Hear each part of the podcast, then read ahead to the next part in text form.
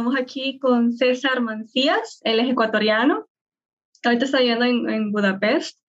Y bueno, para introducirles un poco quién es César y él nos va a contar también su historia y también en la empresa en la que trabaja.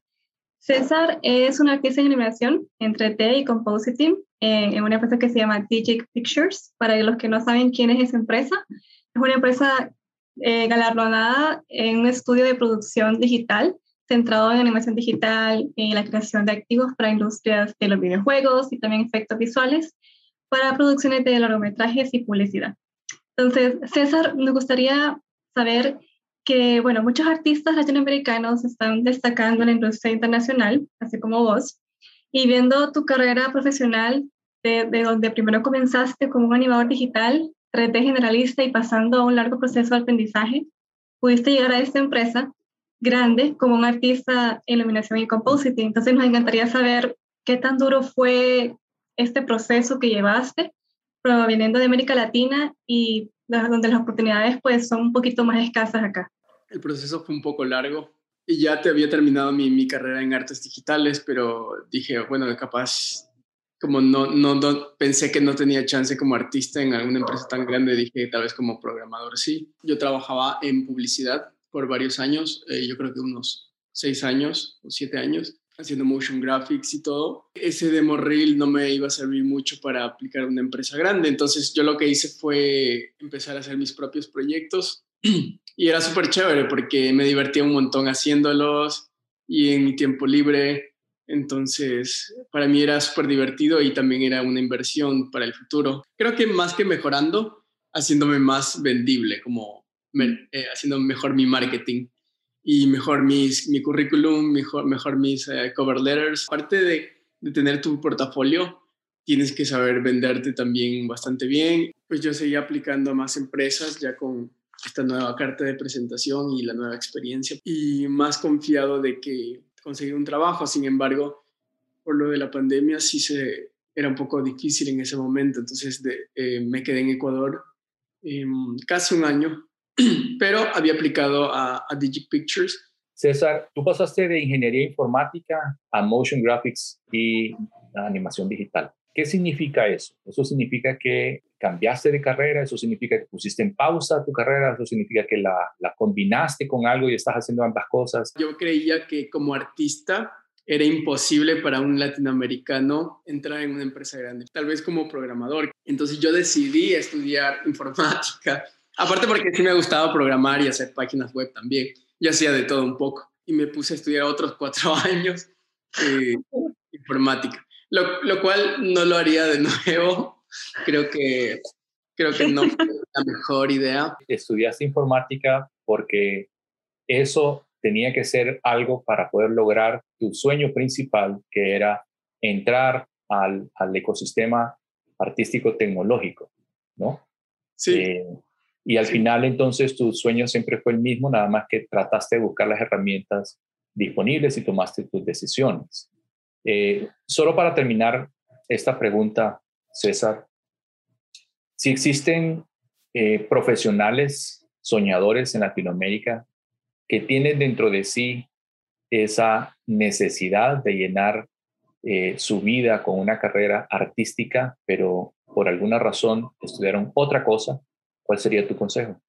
Puede ser abogado, ingeniero civil, lo que sea, y, no tener ningún estudio en artes, pero si, si le metes empeño y trabajas en tu portafolio, las empresas no les importa, ellos te van a contratar si eres bueno. En el medio donde trabajas, que es eh, iluminación y compositing entre T, existen nuevas oportunidades para otros artistas latinos que les gustaría aplicar a esas nuevas vacantes que se vienen. Sí, sí siempre están contratando en en esas dos, de hecho, Lighters y Compositing. En el departamento en el que estoy son de al final de la, de la cadena de producción. Ah. Entonces, siempre que hay una producción al, al final o en, desde, el, desde la mitad hasta el final, se necesitan un montón de personas que iluminen y que compongan y que parchen y que saquen el proyecto como sea. Entonces llega un momento en la producción donde van a contratar a mucha gente. Eso sí, no suelen ser largos los contratos, pero eh, de que hay mucha oportunidad y sobre todo ahora que, que,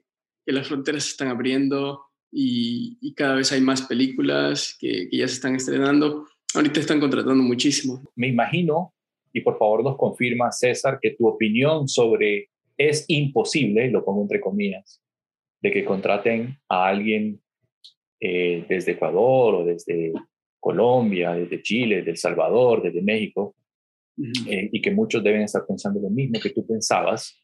Esa opinión ha cambiado, ¿no? ¿Tú piensas distinto ahora? Ah, claro.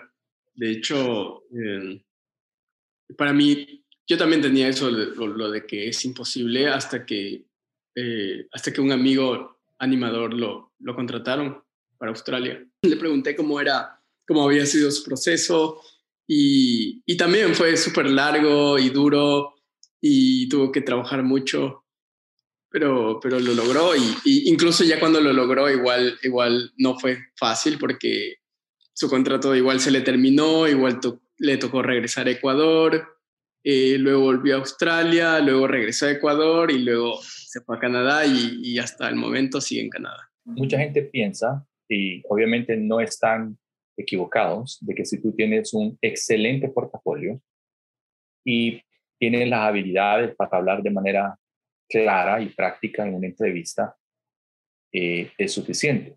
Y probablemente con eso entras. Ahora, eh, con estas experiencias que has tenido, aparte de tener las habilidades, ¿qué habilidades blandas como persona, qué rasgos de personalidad y qué capacidades se tiene que tener como un profesional de Latinoamérica eh, siendo contratado en Europa o en los países del norte? Creo que la comunicación es, es clave, es saber eh, comunicarte, ser muy asertivo, saber cómo funciona o, adaptarte muy rápido a la empresa. Diría yo, tanto o más importante que ser buen artista. Si no sabes resolver problemas técnicos o con gente o con producción o, o de, de, tiempo, entonces la comunicación sí es, es clave. muy, importante. Sí, es clave. Solo decirnos nuestras últimas palabras para poder inspirar más a jóvenes latinoamericanos eh, que realmente quieran tener ese éxito como vos, que lograron llegar a una empresa, todavía siguen luchando, pero siguen empujando con toda su fuerza. Sí, claro. Yo creo que es eh, como todo en la vida, ser constante y, y seguir trabajando. Y, creo que solo es un inicio. Una vez que, que tienes tu primera oportunidad, pues va a ser la primera oportunidad porque van a haber muchas más en el futuro